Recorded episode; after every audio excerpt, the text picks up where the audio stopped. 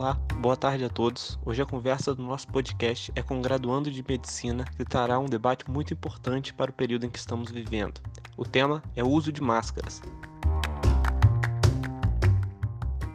E Gabriel, já vou começar com uma pergunta. O uso de máscaras evita infecção por vírus ou bactérias? Boa tarde, Gustavo.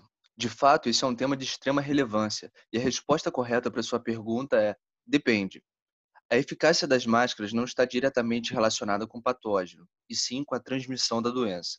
As máscaras devem ser usadas quando a transmissão se dá por via aérea, ou seja, através da tosse, da fala ou espirro, infectando dessa maneira mucosas como a boca, o nariz e os olhos. Existem também alguns fatores que impactam o uso da máscara, como o tamanho da partícula gerada pela via aérea, quando e quem deve usá-la, sua composição e o protocolo de utilização. Muita coisa para a gente debater hoje, então. Vem cá, você falou sobre o tamanho das partículas, certo? Qual é a relação entre o tamanho delas e o uso da máscara? A máscara cirúrgica, de acordo com a Anvisa, é eficiente na proteção contra a infecção por gotículas. E o que são gotículas, né? Bom, nosso trato respiratório pode formar dois tipos de partículas frente a uma infecção: gotículas e ou aerossóis. E a principal diferença entre elas é o tamanho. Enquanto as gotículas normalmente têm mais de 5 micrômetros de diâmetro, os aerossóis têm menos, e isso os torna mais perigosos, já que ficam suspensos no ar e podem atingir longas distâncias.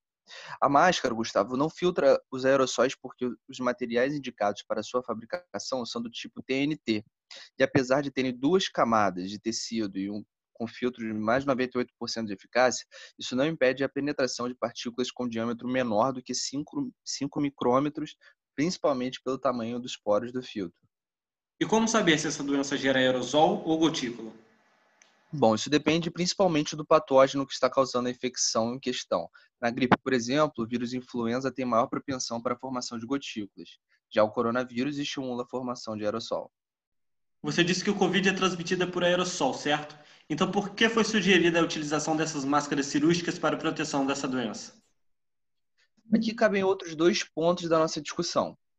Quem deve utilizar a máscara e quando deve se utilizá-la.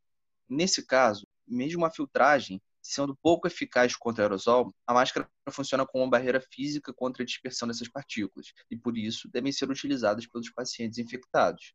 Além disso, estudos apontam que a eficácia da prevenção é maior se o uso das máscaras for realizado antes da exacerbação dos sintomas. Então, mesmo em pacientes assintomáticos, nessa grande pandemia, deve-se utilizar a máscara. Então, isso quer dizer que, mesmo se todo mundo usar as máscaras, as infecções transmitidas por via aérea não serão interrompidas? Provavelmente não, já que as máscaras cirúrgicas, mesmo para as gotículas, não são 100% eficazes. Isso acontece devido a alguns fatores. Alguns exemplos são: se não forem ajustadas corretamente ao rosto, permitindo assim a entrada de ar não filtrado, se ela for utilizada por mais de quatro horas, ou se estiver úmida, se não houver a higienização das mãos antes e depois de colocá-la, ou se houver o contato com a parte externa da máscara durante sua utilização. Mas vale reafirmar que as máscaras podem reduzir o número de infecções que seu uso é recomendado pelo Ministério da Saúde. Bom, e quanto aos profissionais da área de saúde? Conseguem ter um alto grau de segurança se estiverem utilizando essas máscaras?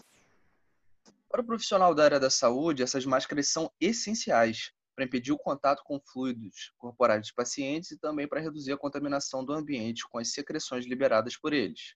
Mas, no caso das infecções por via aérea, como o contato com os pacientes infectados é íntimo e direto, essas máscaras não são tão eficazes para a prevenção, sendo mais indicada a máscara N95. Por isso, precisam de uma paramentação mais avançada que além do uso das máscaras, deve ser acompanhada de higiene constante das mãos e EPIs. Por tudo que a gente discutiu hoje, acho que fica claro então que as máscaras cirúrgicas não são 100% eficazes para prevenir as infecções por vírus e bactérias que infectam as vias aéreas. Todavia, reduzem a transmissão das partículas e a chance de infecção, certo? É exatamente isso. As máscaras cirúrgicas possuem seu papel de atuação específico e não devemos dispensar sua utilização quando necessário, além de ser importante se atentar para os protocolos de utilização para que sua eficácia não seja reduzida. Ótimo, Gabriel. Tenho certeza que o nosso podcast foi bem esclarecedor. Obrigado por sua participação.